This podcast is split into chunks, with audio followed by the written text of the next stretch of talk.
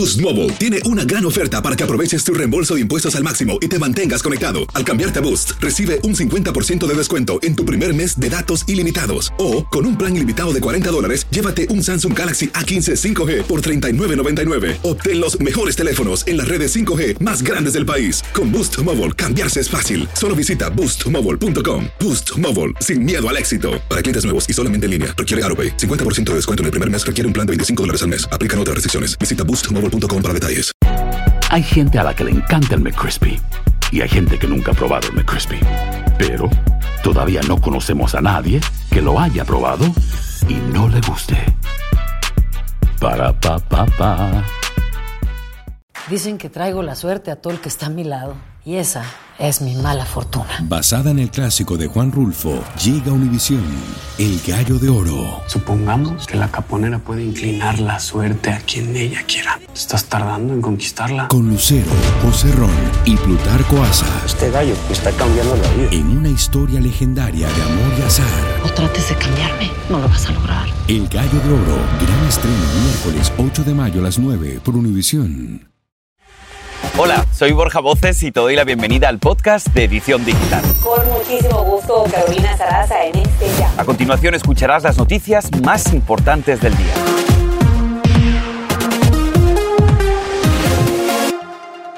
Justamente arrancamos con la tremenda batalla legal que emprende el gobierno del presidente Joe Biden en contra de Texas por ese muro flotante que se implementó en la frontera con México. Como ustedes saben, el gobernador de ese estado, republicano Greg Abbott, desafió al Departamento de Justicia y no quitó las boyas instaladas en el río Bravo. Así que la administración del presidente Biden cumplió con su promesa y los demandó. Y precisamente esto ocurre justo cuando la patrulla fronteriza atendió a una mujer migrante que estaba embarazada y que cayó cerca de ese muro con púas.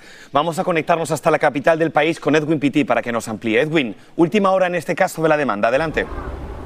¿Qué tal? Buenas tardes. En efecto, el estado de Texas se queda sin tiempo y ahora oficialmente enfrentan una demanda civil por parte del Departamento de Justicia, luego que se negaran a quitar esa barrera con boyas flotantes que ha colocado el gobernador republicano Greg Abbott en el Río Grande entre México y Estados Unidos. La demanda de la Casa Blanca le está exigiendo a un juez que obligue a Abbott a que quite esa barrera porque no solicitaron el permiso al gobierno federal, un permiso que está establecido en la ley de ríos y puertos de los Estados Unidos, una ley federal. Ahora es importante recalcar que en esa demanda también el Departamento de Justicia está diciendo que podrían haber problemas diplomáticos, ya que México está denunciando y acusando directamente a Texas de violar tratados al poner esas boyas flotantes sobre el río. Y eso está teniendo repercusiones humanitarias, según la Casa Blanca, porque al haberla colocado en el lugar menos profundo del río, está obligando a los migrantes que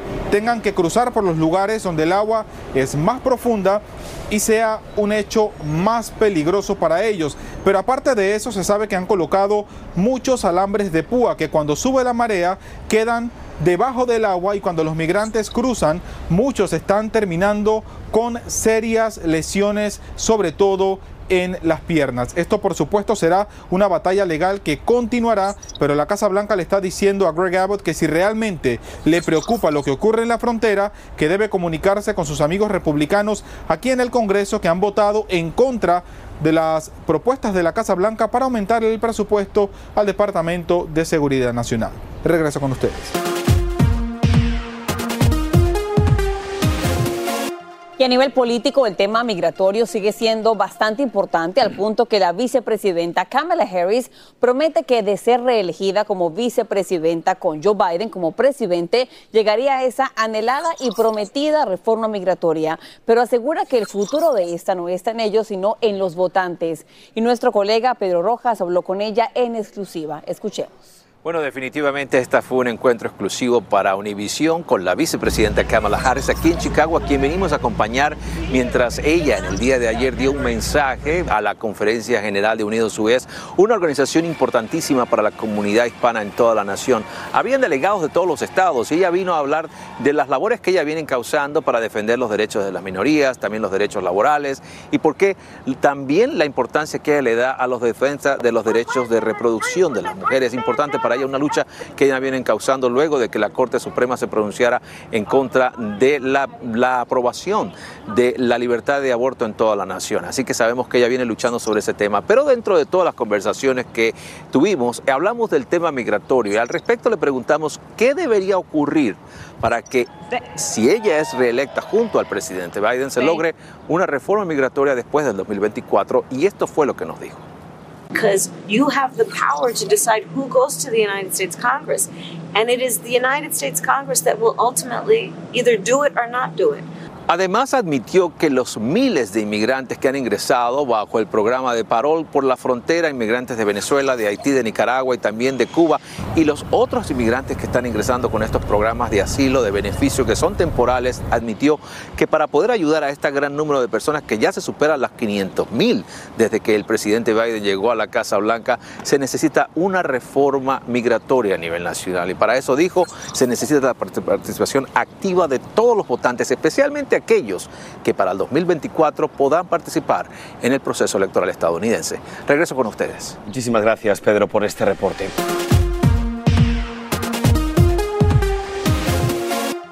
Y lo hacemos también informándolos con esta alerta de salud, especialmente para aquellas personas que comen carne o toman lácteos. Y es que se estima que al menos 450 mil personas aquí en Estados Unidos podrían verse afectadas por el síndrome conocido como alfa-gal, que básicamente es la reacción a un azúcar presente en la carne roja que se desata cuando nos pica una garrapata. Aquí lo que debes saber. Los síntomas varían. El más común es dificultad para respirar y una alergia grave que puede llevarte incluso a la muerte. También afecta la forma en que procesamos el colesterol obstruyendo las arterias del corazón.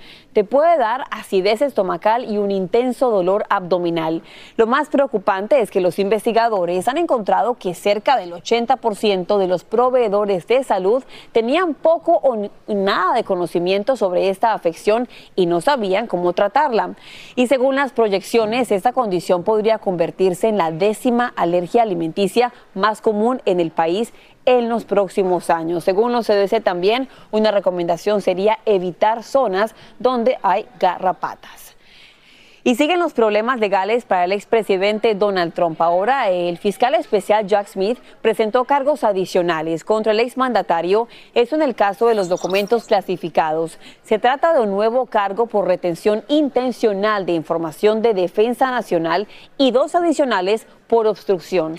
Y todo esto ocurre mientras sigue la expectativa por otra posible acusación como parte de la investigación sobre los intentos que tuvo para anular las elecciones del 2020. Edwin Pitti está aquí en la edición digital con más detalles de lo que pasa a esta hora en la capital. Edwin, te escuchamos.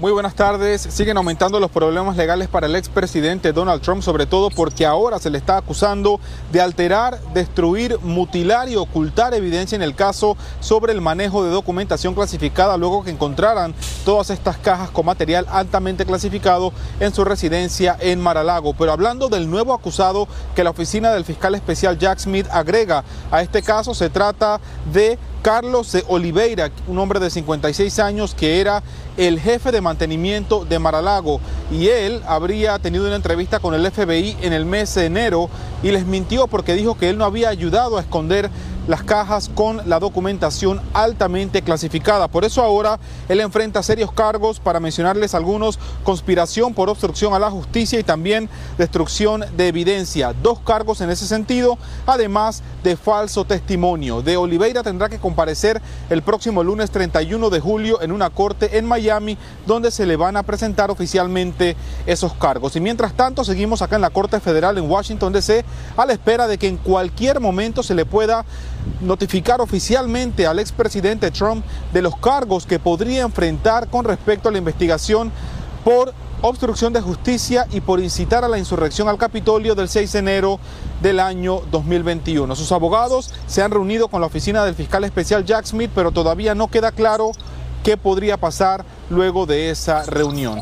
Estamos reportando desde Washington DC. Vuelvo con ustedes al estudio.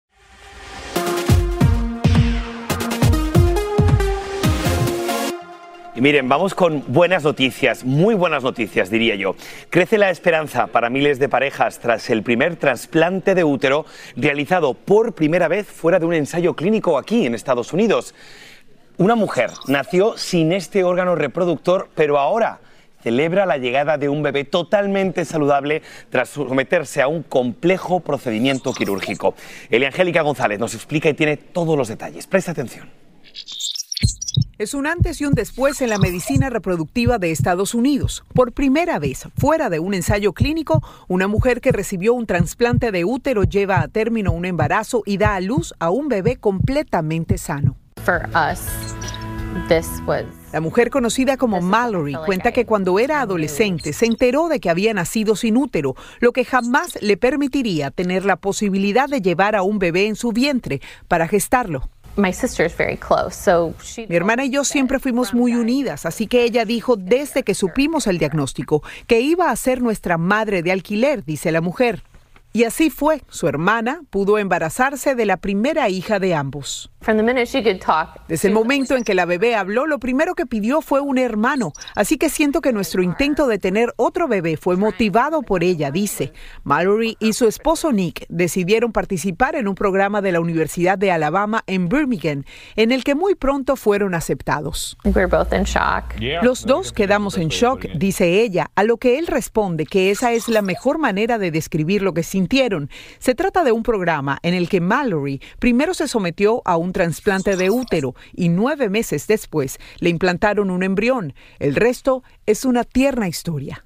Um, la relación de la mujer y la medicina reproductiva consiste en garantizar que realmente haya opciones para ellas. El nacimiento de un bebé es siempre un acontecimiento, especialmente uh, estos que son nuestros bebés milagro, dice la especialista.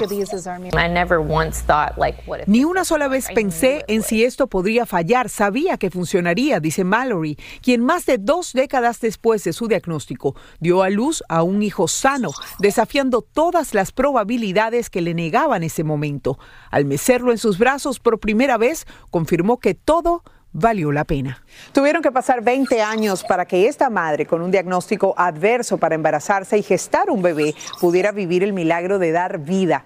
Este es el primer trasplante de útero fuera de un ensayo clínico con un resultado más que exitoso, como ven. La de Alabama es una de las cuatro universidades con programas de trasplantes de útero aquí en los Estados Unidos. Este es el podcast de Edición Digital, con noticias sobre política, inmigración, dinero, salud y mucho más.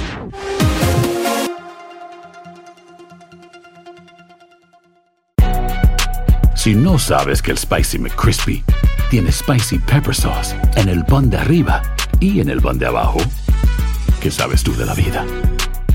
Para, pa, pa, pa. Boost Mobile tiene una gran oferta para que aproveches tu reembolso de impuestos al máximo y te mantengas conectado. Al cambiarte a Boost, recibe un 50% de descuento en tu primer mes de datos ilimitados. O, con un plan ilimitado de 40 dólares, llévate un Samsung Galaxy A15 5G por $39.99. Obtén los mejores teléfonos en las redes 5G más grandes del país. Con Boost Mobile, cambiarse es fácil. Solo visita boostmobile.com. Boost Mobile, sin miedo al éxito. Para clientes nuevos y solamente en línea, requiere AroPay. 50% de descuento en el primer mes requiere un plan de 25 dólares al mes. Aplican otras restricciones. Visita Boost Mobile para detalles. Lucero junto a José Ron protagonizan El Gallo de Oro. Gran estreno miércoles 8 de mayo a las 9 por Univisión. Y de las mejores. Y ahora regresamos con el podcast de Edición Digital con las principales noticias del día. Pero cambiando de tema, mi novio me causa alergia. Es lo que revela una joven en su cuenta de TikTok y su historia, como era de esperarse, se ha vuelto viral. Ella dice que cada vez que tiene un encuentro con su novio, su cuerpo reacciona con erupciones en la piel, con picazón, con síntomas propios de una alergia. Pero, ¿qué se debe saber en estos casos? ¿Es realmente un mito o esta mujer si tiene alergia a su novio? Pues Carito, vamos en busca de respuestas aquí en la edición digital. Para eso nos conectamos con la doctora alergóloga Juanita Mora. Doctora Mora, gracias por estar con nosotros. Ya se escuchado la noticia que ha dicho Carolina. ¿Realmente esto es real? ¿Se puede ser alérgico a una persona, en este caso al novio de esa chica? Bueno, es bastante, bastante raro cuando pasa Jorge y Carolina, pero lo que ocurre es que puede ser, por ejemplo, alérgica a su semen, que ocurre en algunos casos a la proteína del semen. Pero en su caso de ella, leyendo más profundo los detalles, era cada vez que iba al departamento del... Si se juntaban fuera del departamento, no había reacciones en su piel ni nada, pero era cada vez que entraba y se quedaba en el departamento de su novio que empezaba con estas alergias de la piel, etcétera. Eso era algo adentro de esa casa que todavía está tratando de ver qué, qué, qué fue lo que causó. O sea, que es decir, doctora, la alergia se presentaba por algo que había en la casa del novio, no por el novio. Así que no es posible que, por ejemplo, yo sea alérgica a Borja o Borja alérgico a mí.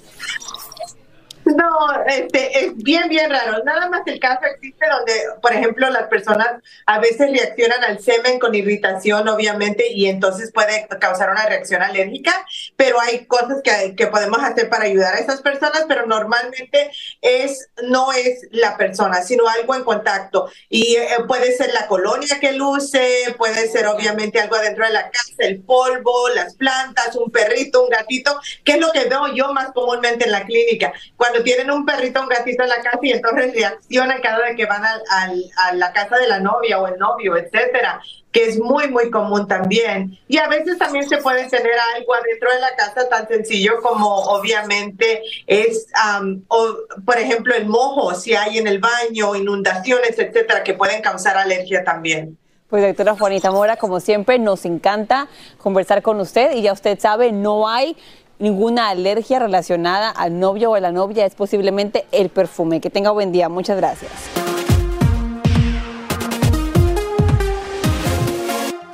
Y sentirse triste en el que sería uno de los momentos más felices de la vida. La maternidad es un momento complicado de explicar, pero existe, es muy común, se llama depresión posparto y una de cada ocho mujeres sufren estos síntomas. La buena noticia es que existe una píldora que promete dar resultados positivos casi inmediatos. Su nombre Sura Nolone y la FDA evalúa aprobarla tan pronto como este próximo mes de agosto. Y para hablar de este tema nos conectamos en este momento con el ginecólogo Enrique Vázquez Vera.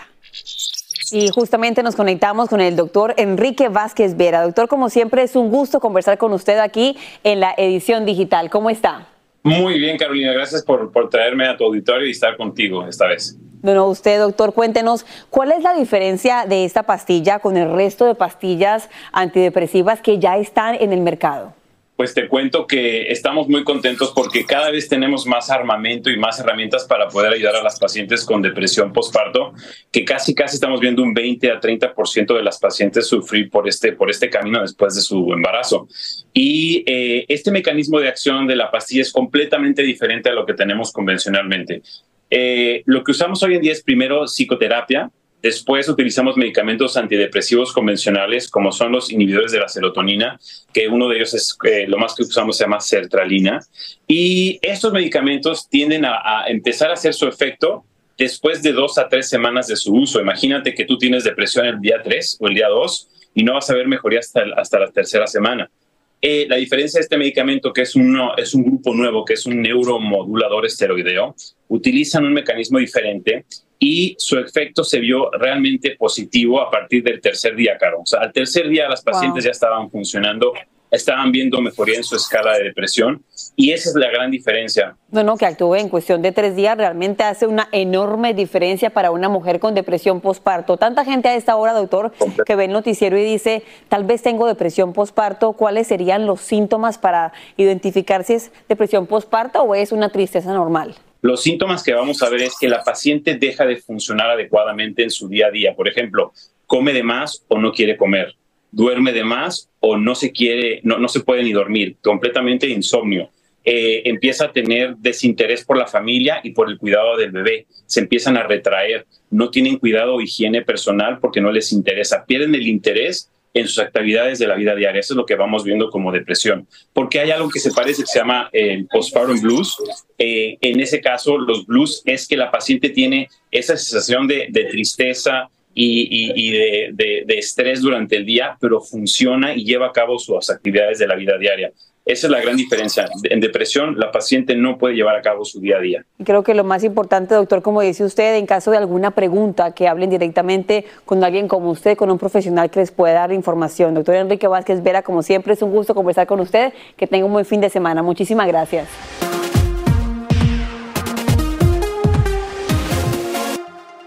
Y seguimos con un dato que deja al descubierto los peligros que atraviesan miles de niños migrantes que son expuestos a intensas jornadas de trabajo aquí en Estados Unidos.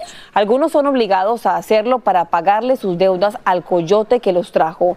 El Departamento del Trabajo dice estar investigando unos 700 casos y afirma que más de 4.400 menores estaban trabajando ilegalmente desde el comienzo del año fiscal.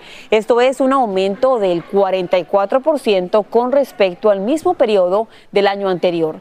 Activistas se suman a esta preocupación y escuchemos. En la base de este problema está que muchos de estos niños lograron llegar a Estados Unidos a través de la ayuda de personas que les ayudaron a cruzar el territorio y ellos llegan por lo tanto teniendo una deuda importante que pagar y ellos están muy presionados a empezar a trabajar para pagar esa deuda y precisamente durante una reciente audiencia en el Congreso, varios legisladores de ambos partidos criticaron directamente al secretario de Salud y Servicios Humanos, Javier Becerra, por los informes que detallan que los menores realizan trabajos muy peligrosos en este país. Y también el calor está haciendo de la suya, si es que llega el último fin de semana de julio y los expertos lo han calificado como el mes más cálido, más caliente de los últimos 120 mil años. Hay aproximadamente 150 millones de personas bajo alerta hasta por lo menos la próxima semana. Un reciente estudio asegura que las constantes temperaturas de tres dígitos habrían sido prácticamente imposibles si no fuera por el cambio climático.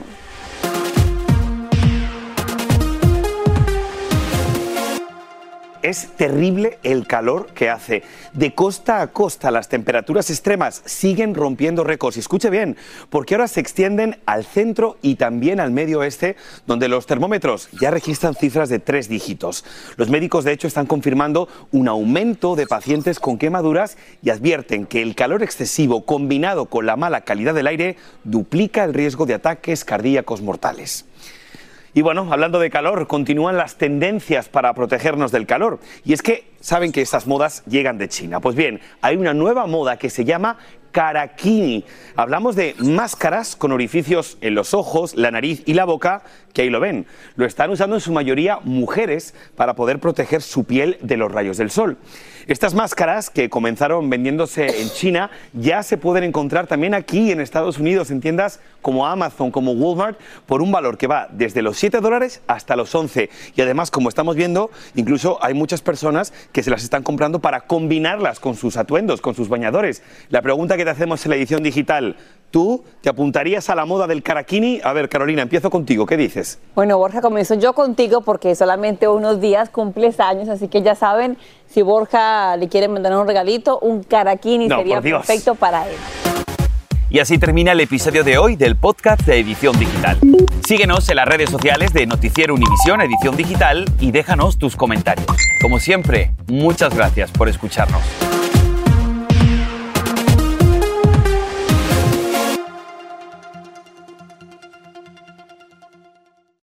Aloha mamá. Sorry por responder hasta ahora. Estuve toda la tarde con mi unidad arreglando un helicóptero Black Hawk. Hawái es increíble. Luego te cuento más. Te quiero. Be All You Can Be, visitando goarmy.com diagonal español. Si no sabes que el Spicy McCrispy tiene Spicy Pepper Sauce en el pan de arriba y en el pan de abajo, ¿qué sabes tú de la vida? Para, pa, pa, pa. Lucero junto a José Ron protagonizan El Gallo de Oro. Gran estreno miércoles 8 de mayo a las 9 por Univisión. Las mejores.